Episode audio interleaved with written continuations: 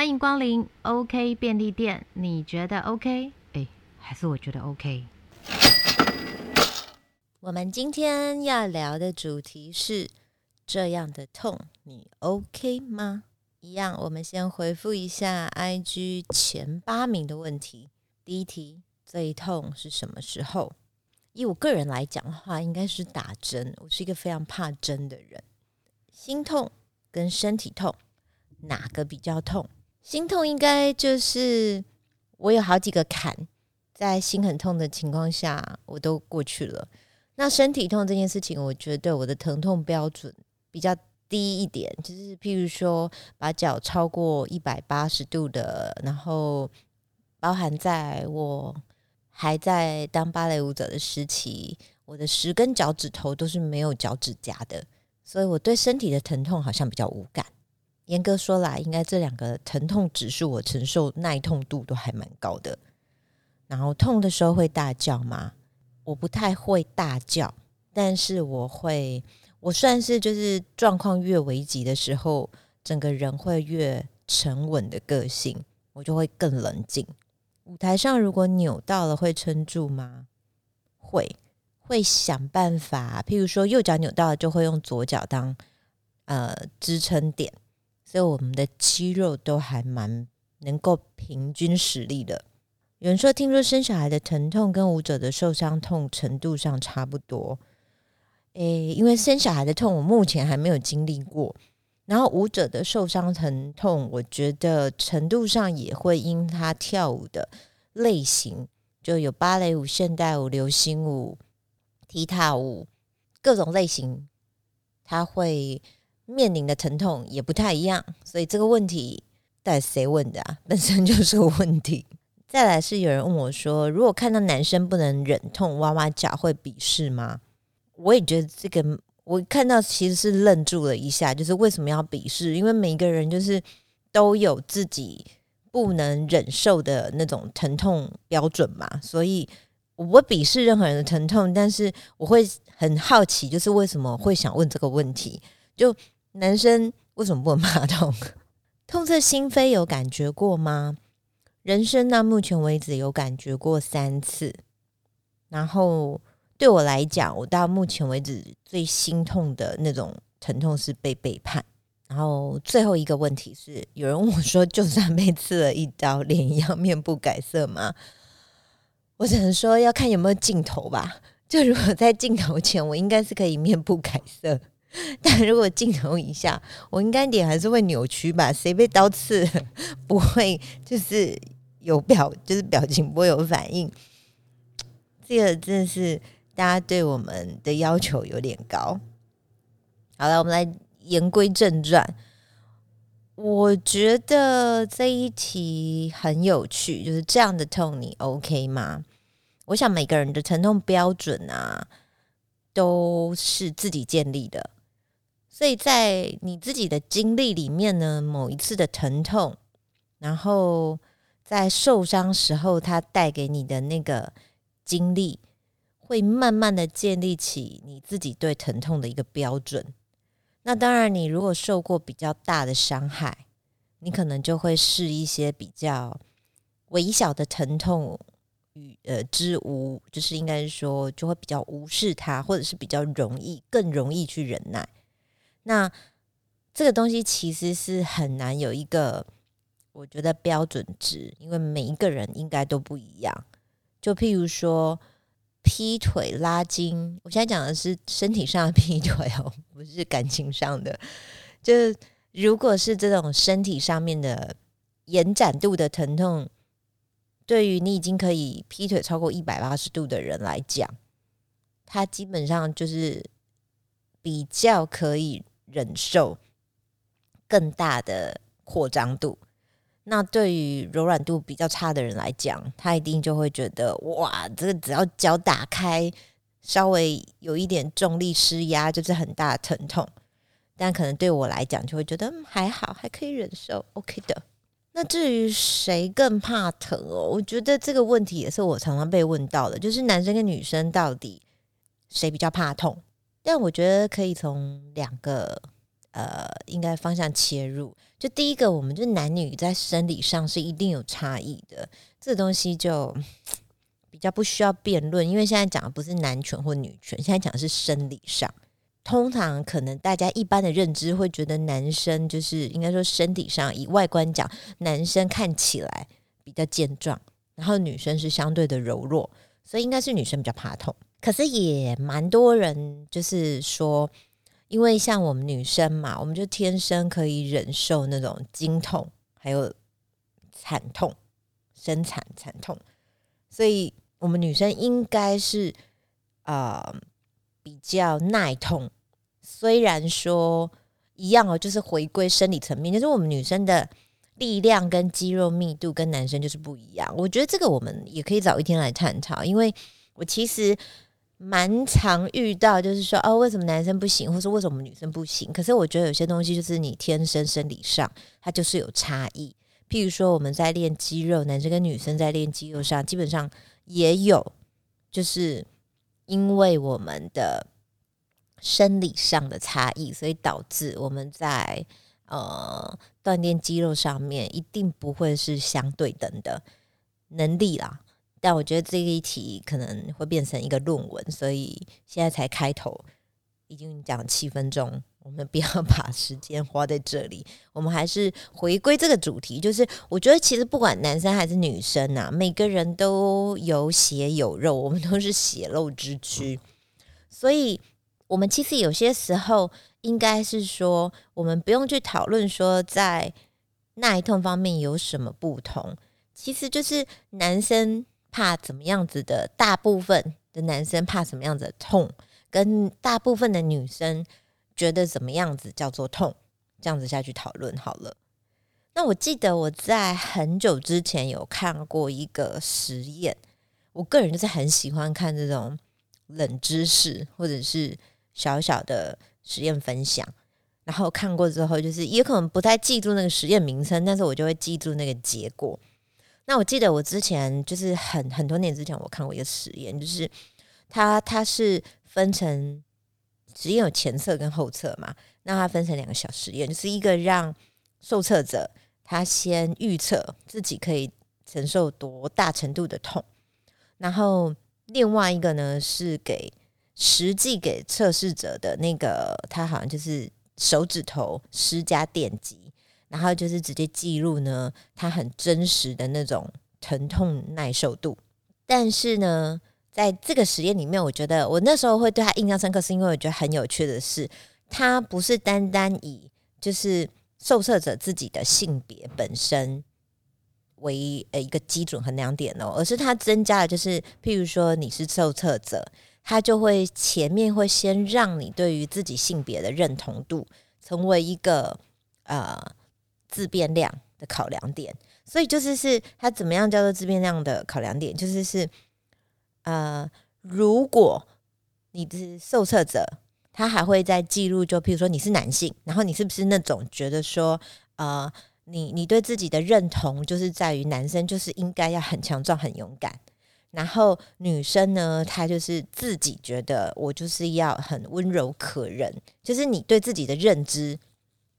一开始就是属于这样子的分类，然后我记得那个研究的结果啊，它是是就是如果你是那种自己就是觉得不行，男生就是一定要呃很强壮勇敢，就是你自己的性别认同程度高的男性，他就觉得他自己是可以忍受更多的疼痛。然后如果他是是觉得自己呢，就是女生一定要什么样子的女生呢，他。的确，他的耐痛度也比较低。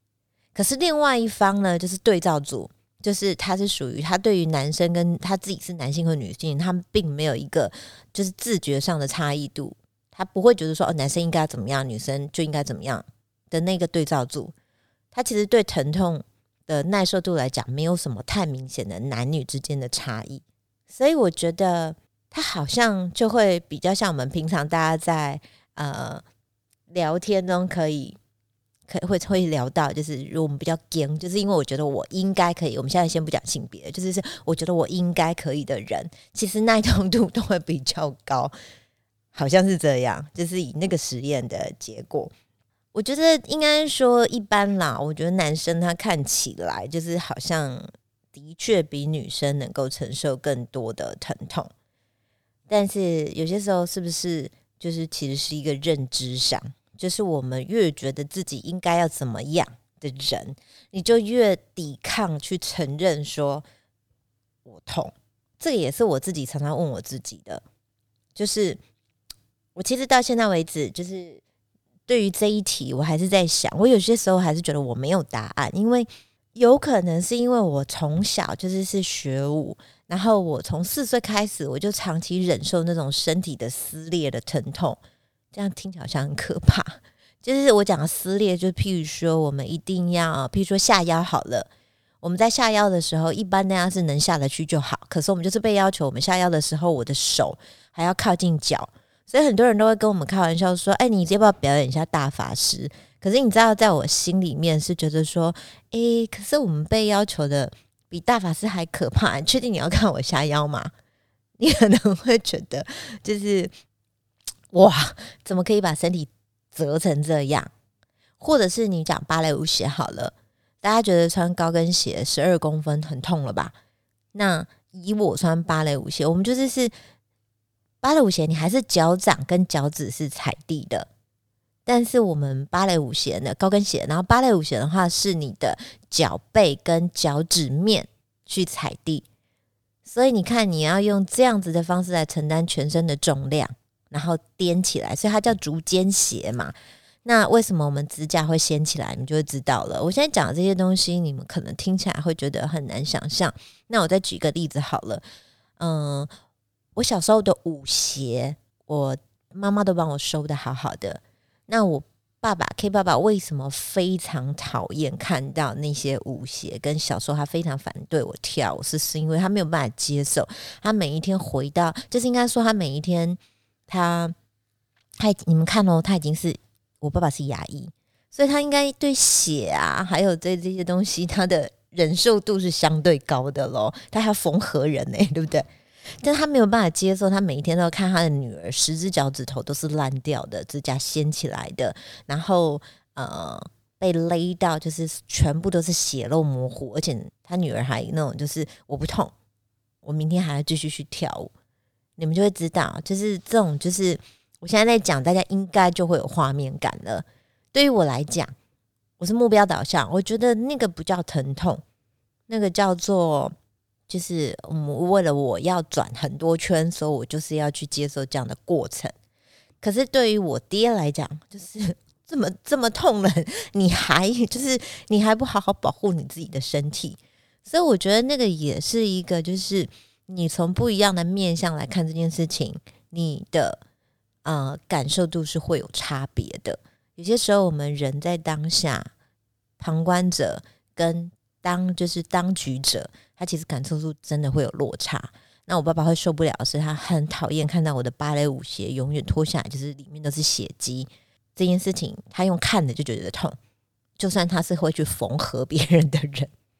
那对于我来讲，我是一个很社婆的人，就是从小是那种小公主的个性，就是只要有人他要靠近我，他甚至不用拍我，我就会先大叫，我就会先叫先赢。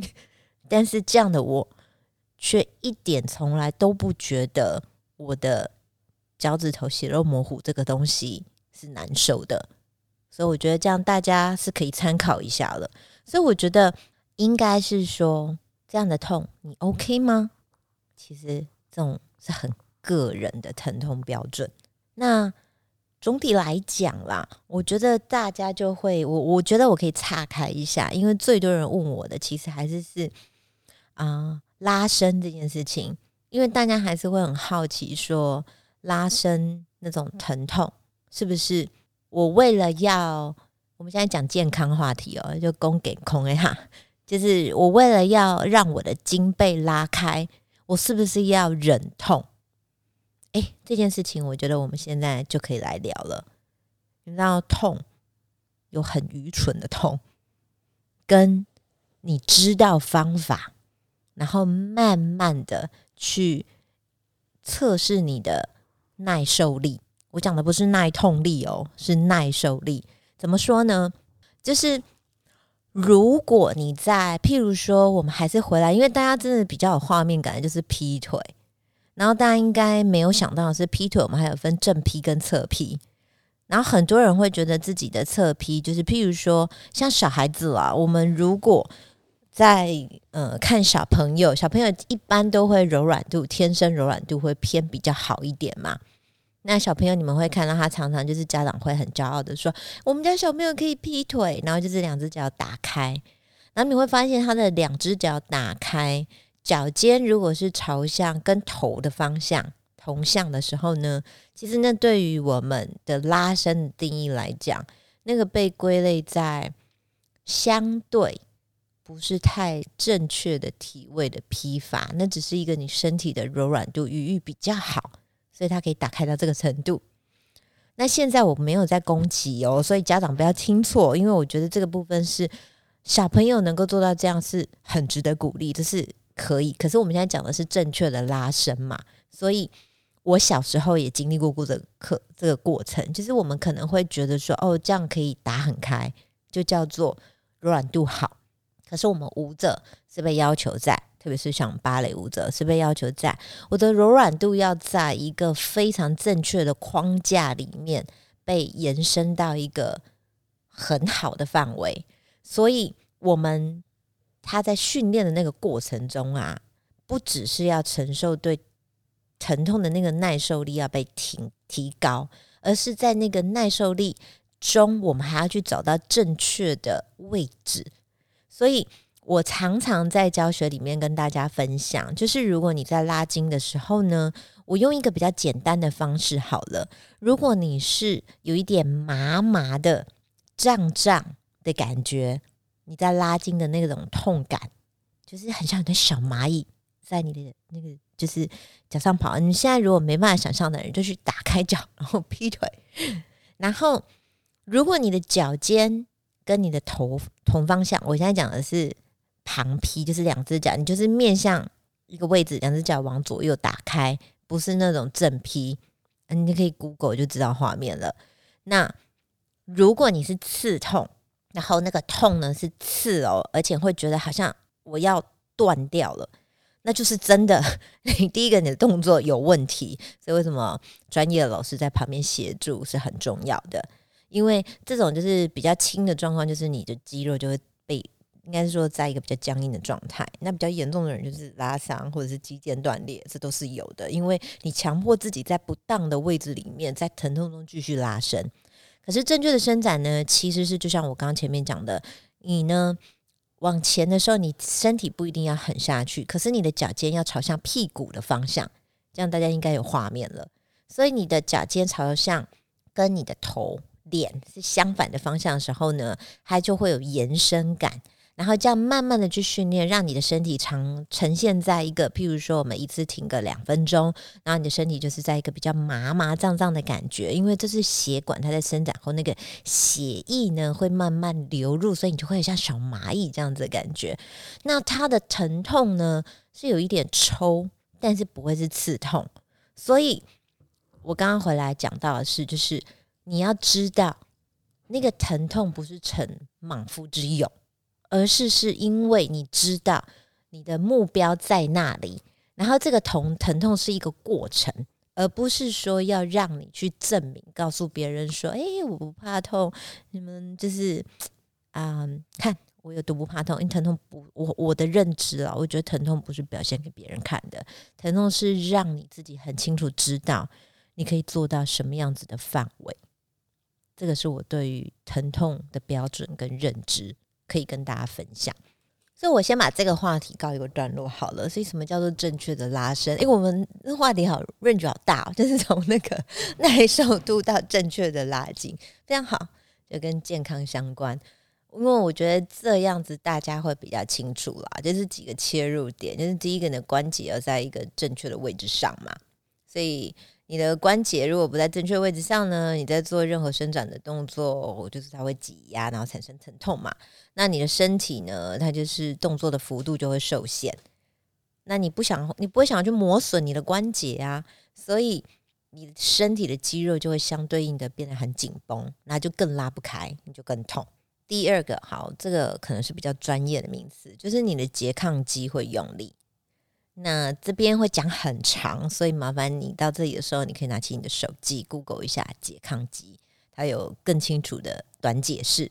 就是你在用力伸展，就一个肌肉它要拉长的时候呢，这块肌肉的拮抗肌就会相对应的用力嘛，因为这样你要目标就是伸展的那个肌肉，它才会是在一个放松的。状态，那因为这个是中枢神经的自然反应啦，就是它可能还不需要经过大脑去调节，所以你如果想要呃你的拉筋的效果好的话呢，对我已经从拉伸讲到拉筋了，反正是一样的意思，但是可能不太一样的深度，就是你呢就是要优先。自己要很确定你那个关节在一个稳定的状态，然后这个部分也可以讲和到我的 Kimi Bar 运动，就是我就是一个以这样为主的运动，所以我才会去设计一个产品，然后我自己个人去拿到美国专利，这个又很长了，所以我也是带过，你们也可以上网搜寻 Kimi Bar，我们有官网，基本上就是先让你的关节在处于在一个稳定的角度，你其实在做很多动作，它的效率就会更好。可是这个部分，因为它比较深入，然后通常一般的运动也比较就是伸展会是在后段的。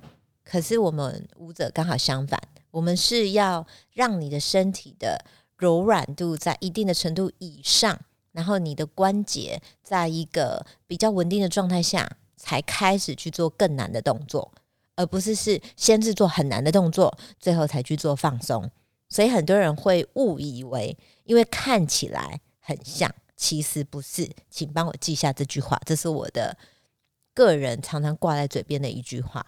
就你觉得看起来很像，但其实不是，为什么？那是因为你不了解，所以你会用你的认知去解读，其实是不一样的两件事。可是有可能它就是放在放在一起，画面上感觉很像，大家可以慢慢去了解。我以后希望有机会可以跟大家慢慢聊到。那大家要记住一件事情，就是肌肉在很极限的长度在放松的时候呢，也是有很长的张力的哦，张力的哦。那这部分就是真的，如果我们要讲，又是一篇论文，还是我下次有机会呢，请师长来跟大家讲。我觉得这个部分就是我个人也很欣赏他的地方，在于他可以用很简短的方式来告诉你一个论文长度的内容。我那时候就觉得哇，这个人好聪明哦！我很喜欢讲话很有逻辑的人，他就是这样的人。那最后呢，就是我们在讲了这三个字，大家也记一下，就是柔韧性。其实以拉筋比起来，我更喜欢讲柔韧性，因为这就是你在肌肉在一个继续伸长延伸的情况下继续用力的状态。所以第一个就是，如果你的肌肉有足够的张力啊，你就可以维持在一个延伸的动作。就像我也常跟大家开玩笑的是，就是我可以把脚举到耳朵旁边，让它停个五分钟，然后跟你聊天，还可以吃便当。你看起来觉得我很轻松，但你也可以做做看，因为你在做的情况下，而且你的脚尖，你就是你在把脚放在耳朵旁边的时候呢，你的屁股是摆正的，它不会是歪斜的，然后你的脚背是可以往前延伸的，脚趾头是放松的，脸也是放松的，然后在那样的情况下继续聊天，跟拿起一个便当来吃，这讲起来都超轻松，但其实做起来就会知道，就是你要足够的张力。你才有办法做到。所以，当你的肌肉的张力不足的时候呢，其实你就会开始疼痛，然后整个身体呢就会接收指令嘛，它就会开始变紧张，因为大脑就会告诉你说：“哦，你没有那个控制的幅度。”好，讲到这这里，我要快快结束了，因为我觉得我的瘾又上了，就是讲到这种东西，我就会讲的很深入，很想要讲的很深入，可是不行，因为它会容易不有趣。所以我还是再想想怎么样更有趣的跟大家聊这个话题好了。好，所以反正简单来讲，就是我们人的肌肉在维持张力的时间其实是有限的，因为为什么？因为你力量有限嘛，时间一长就会很累啊，那就要休息呀。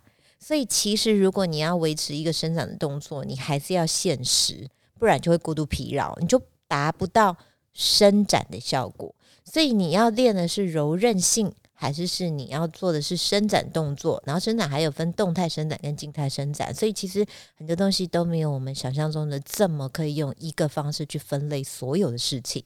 那最后就是跟大家把这个话题结束，就是其实我们最终的目的就是要让你的身体得到足够的供血供氧嘛。我讲氧是不是很氧的氧？是氧气的氧。所以一般我我们自己对于我来讲，我的运动系统 Kimi Ba 还有我们舞者的以前受训的练习呢，就是其实我们的柔韧性的练习就等同于力量的练习。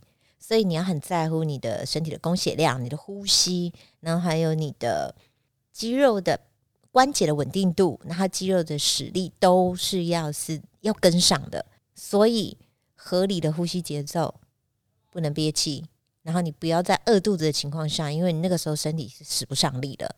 然后尽量不要熬夜。然后讲到这边，你会觉得跟熬夜有什么关系？会，因为熬夜基本上。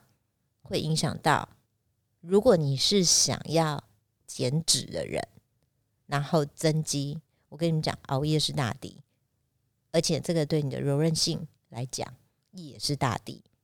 好啦，埋一个伏笔，有机会再跟大家聊熬夜为什么是大敌。除了美容的大敌，它对健康来讲也是大敌。那我们今天最后其实是会聊到了这里，跟大家，我可能用一个身体的。呃，解释方式来跟大家聊疼痛。我不知道大家听到这里，对于你自己的疼痛标准有没有不一样的想法？因为我先从生理来切入嘛。那心理的部分，其实为什么我琢磨的比较少？我自己的想法是因为我的生理上面对于疼痛的标准。就是已经耐受度是高的时候，其实我心理生理影响心理，基本上我的心理会是在一个比较稳定的状态，所以我不太会因为你知道，就是很多一点点一点的事情，我就会处于在一个很惊慌。我刚刚最前面有跟大家分享，我是一个遇到事情，事情越大我越冷静的人，可是不是因为个性或是天生，这是是因为我的肌肉很本能的。就是在遇到一个很紧绷的状态的时候，我全身会同时用力，我不会单一肌肉，譬如说手握紧，或者是只有脸僵住，我是会很习惯性、惯性的全身用力。在我惯性的全身用力的时候呢，其实我心里是在一个比较稳定的状态哦。我觉得这里听起来很悬。我举个例子，你们应该听得懂。大家应该有看过金庸的小说吧？就是那种。两个高手彼此见面的时候，哎呦，刚好楼上就空空两声。我觉得我邻居非常的 就是能够抓到时间点。两个高手在碰面的时候呢，远远就可以比知到彼此，就可以感受身体的气场。其实这个就叫身体的张力，还有控制力。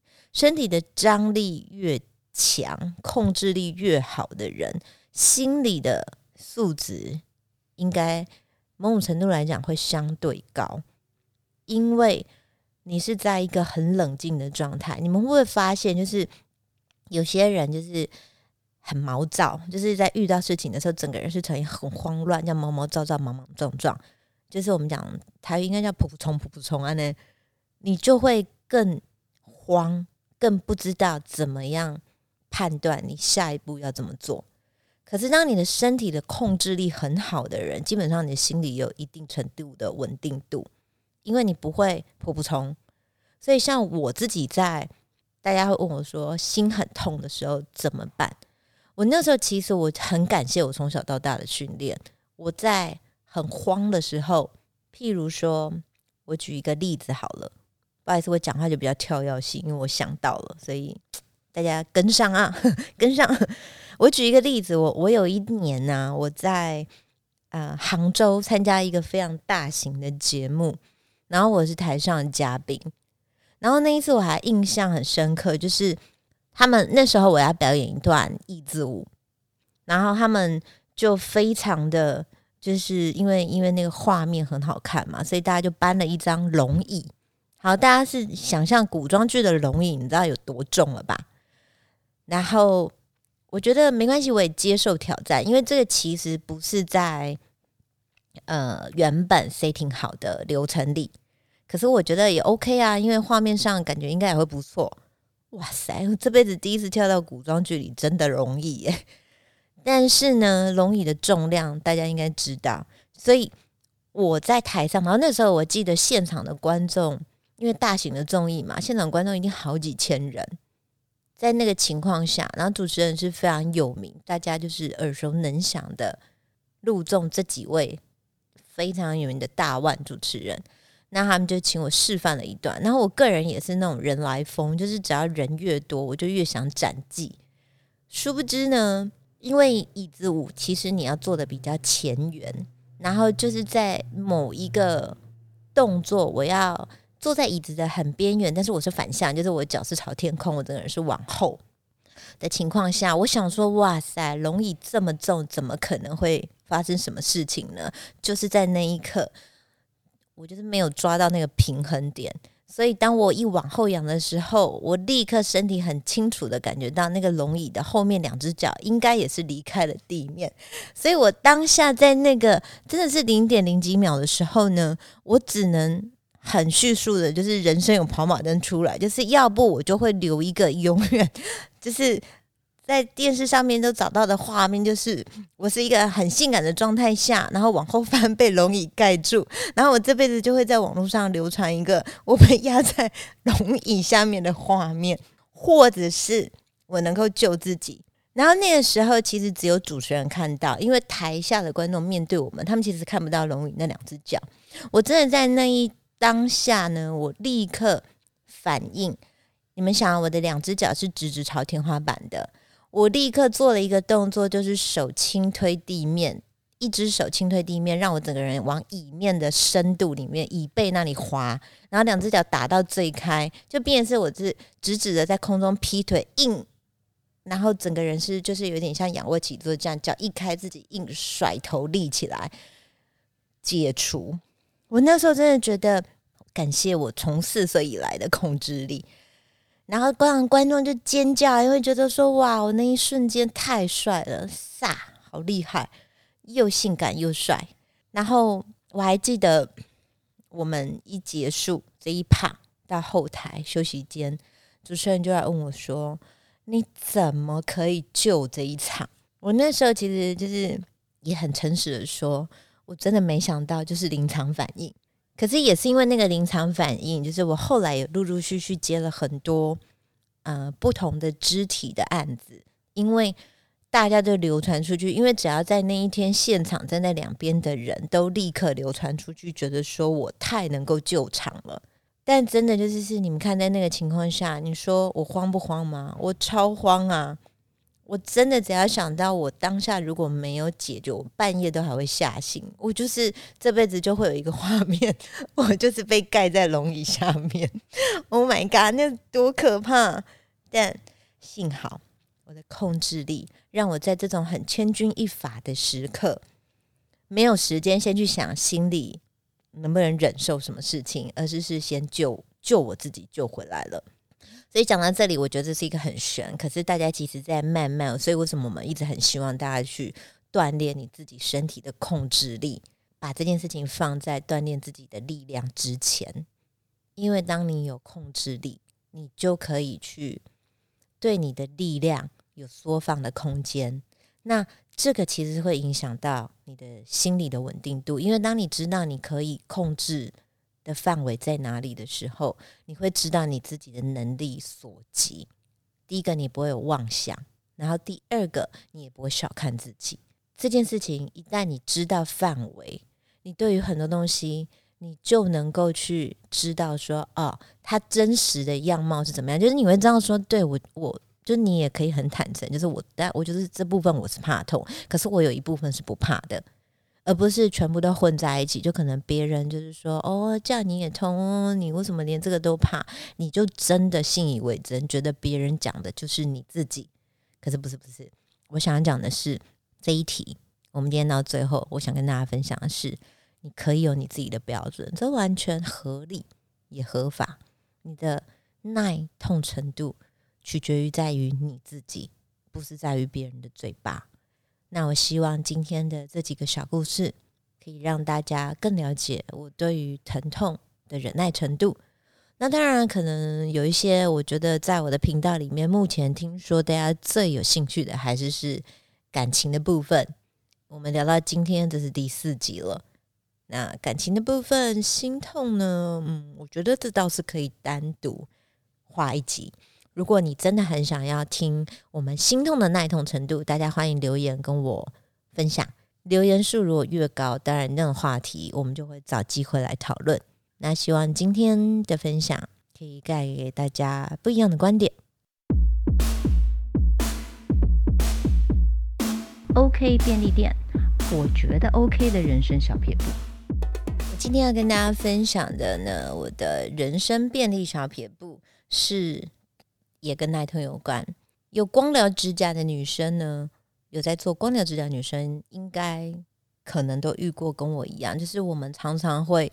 你也就不知道做什么事情，然后指甲就从边边裂开，而且那个裂开是真的，就是可能它就是可能压到哪里，或是勾到哪里，然后指甲就是真的裂开，而且是见血那种，很痛。可是那一刻其实最惨的是，就是因为我们是做光疗指甲，所以你要不就是要整片剥开，可是它就是会在一个第一个痛，然后第二个就是。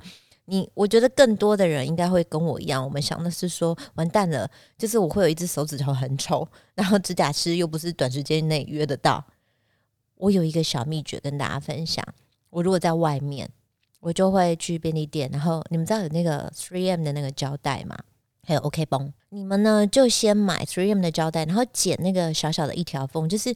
你们知道那个指甲横切面那边呐？你要先让它把它固定贴，就是先用一条小小的，就是真的要剪细长的，就是从那个指甲的边缘贴到，就是让它的那个会掀起来的那那那一条线先把它贴住，然后再包 OK 绷。那第一个呢，就是还是要止血啦，然后。最重要一件事情是你不会再勾下去，因为这种其实就是如果你不管它，它有可能你今天又拿了什么，它就会更勾，那个就会更裂开。但是你如果只剖，就是你你只包 OK 绷的话，它还是整个，因为它就会软软的，因为它已经裂开了，它还是会勾到 OK 绷。所以你一定要先用一个 3M 的胶带把它那一条缝固定住。你知道有一点像那个补那个 Three Cone 的概念。这应该大家听得懂吧？好，就是这样补住之后呢，然后旁边，所以我车上也都会放着那种磨指甲的磨刀，就是边边粗糙的那个磨开的点稍微磨一下，然后再包 OK 绷。那你接下来的这几天就是稍微换药，你不要把它剥开了，就是换药，让它开始在里面长一点肉。可是你不可以一直贴了 OK 绷，我就是每天要换药，但是。这样几天之后呢，让指甲再长一点，然后你可能也约到美甲师了，你就可以去处理，跟大家分享，还蛮有用的。听众朋友们，如果听完今天的分享，你觉得自己的心情比较 OK，那么我想邀请大家到 Apple Podcast、Spotify、KKBox、Sound On、Google Podcast，帮我订阅、评分、留言，评分五颗星。留言多一点，OK 便利店，我们下周见。